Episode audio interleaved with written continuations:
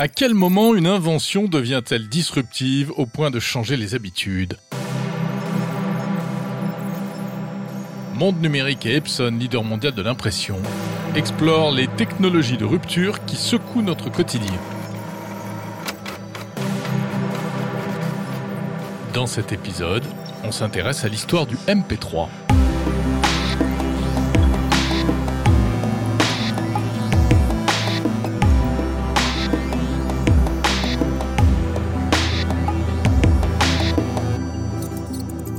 MP3, deux lettres, un chiffre, dont tout le monde a oublié la signification exacte, mais qui résume une révolution technologique, la dématérialisation de la musique. Et du son en général, si vous écoutez ce podcast, c'est grâce au MP3. Alors si le mot MP3 est devenu générique au point d'avoir été un temps même synonyme de, de baladeur musical, on disait tiens prête-moi ton MP3, eh bien il faut rappeler que c'est d'abord une technologie. C'est l'abréviation de MPEG 2 Layer 3, une technologie de compression numérique qui permet de diviser par 10 ou 12 le poids d'un fichier audio, et ainsi de le stocker plus facilement et de le transférer par Internet. Explication avec Sofian Fanon, journaliste, auteur du livre Boulevard du Stream. L'idée de la compression du son, c'est d'enlever euh, toutes les fréquences que nos oreilles euh, d'humains n'entendent pas ou très mal. C'est-à-dire qu'on a des oreilles imparfaites, euh, on a des oreilles qui ont été faites euh, pour être des, des, des chasseurs-cueilleurs à l'époque préhistorique. On n'a pas besoin d'entendre toutes les fréquences et il y a des choses qu'on n'entend pas.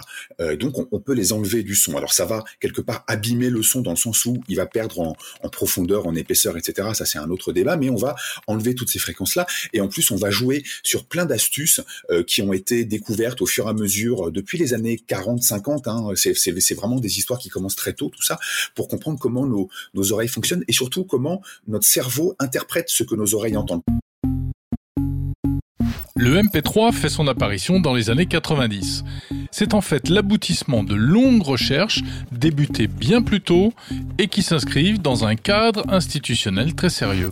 En fait, c'est un format euh, labellisé, c'est un format normé, comme euh, la VHS pour la vidéo, comme euh, tous les formats qu'on connaît.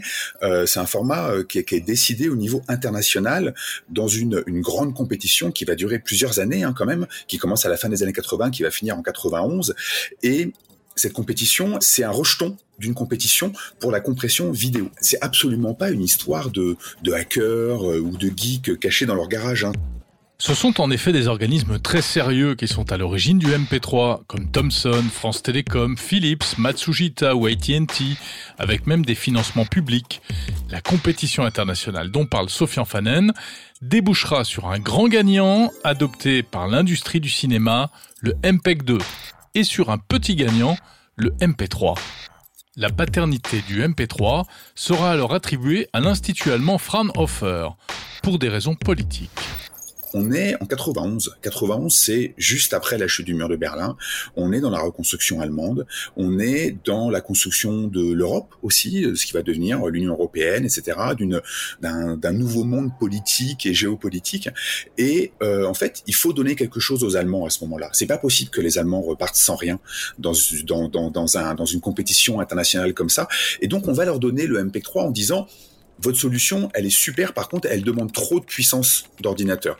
Il faut trop de trop de puissance informatique. Et en fait, au début des, années 90, on ne visualise pas l'augmentation stratosphérique de la puissance des, des, ordinateurs. Donc, on dit voilà, votre solution, elle est plus efficace, mais elle est trop gourmande. Donc on vous donne le nom MP3 euh, pour que tout le monde soit content, mais vraiment le gagnant c'est le MP2. Et du coup, le Fraunhofer Institute se retrouve avec cette bonne technologie mais impossible à vendre. L'horizon commercial paraît donc bouché. Le MP3 risque bien de rejoindre le grand cimetière des technologies mornées. Heureusement, les Allemands de l'Institut Fraunhofer ont une idée.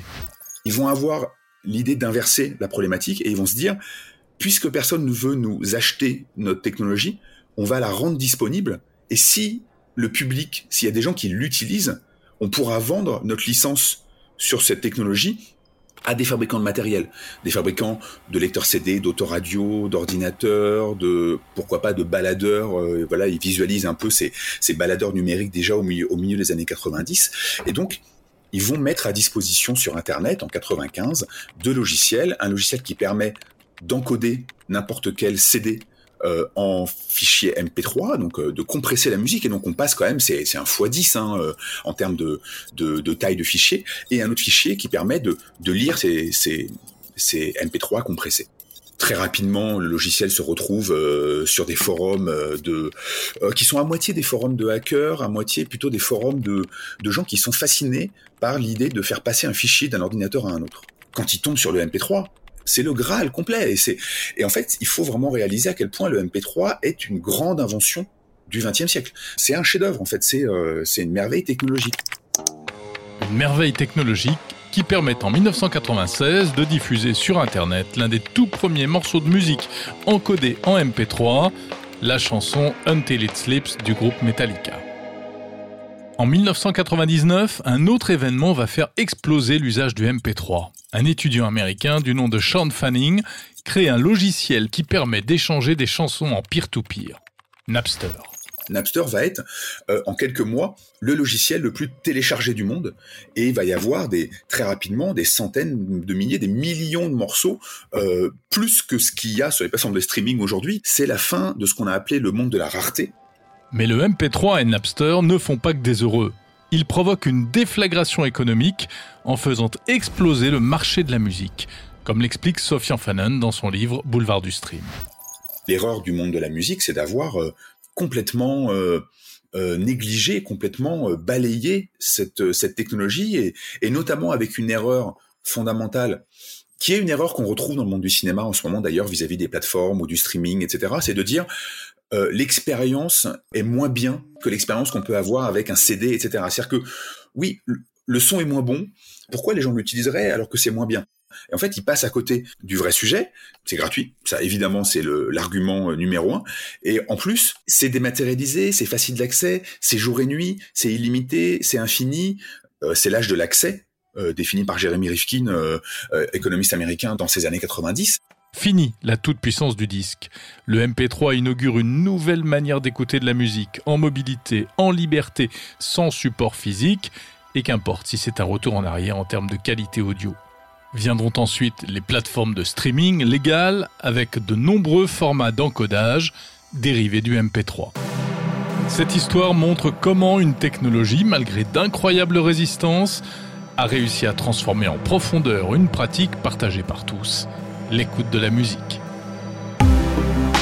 Retrouvez d'autres histoires de tech de rupture dans cette série spéciale de Monde Numérique en partenariat avec Epson.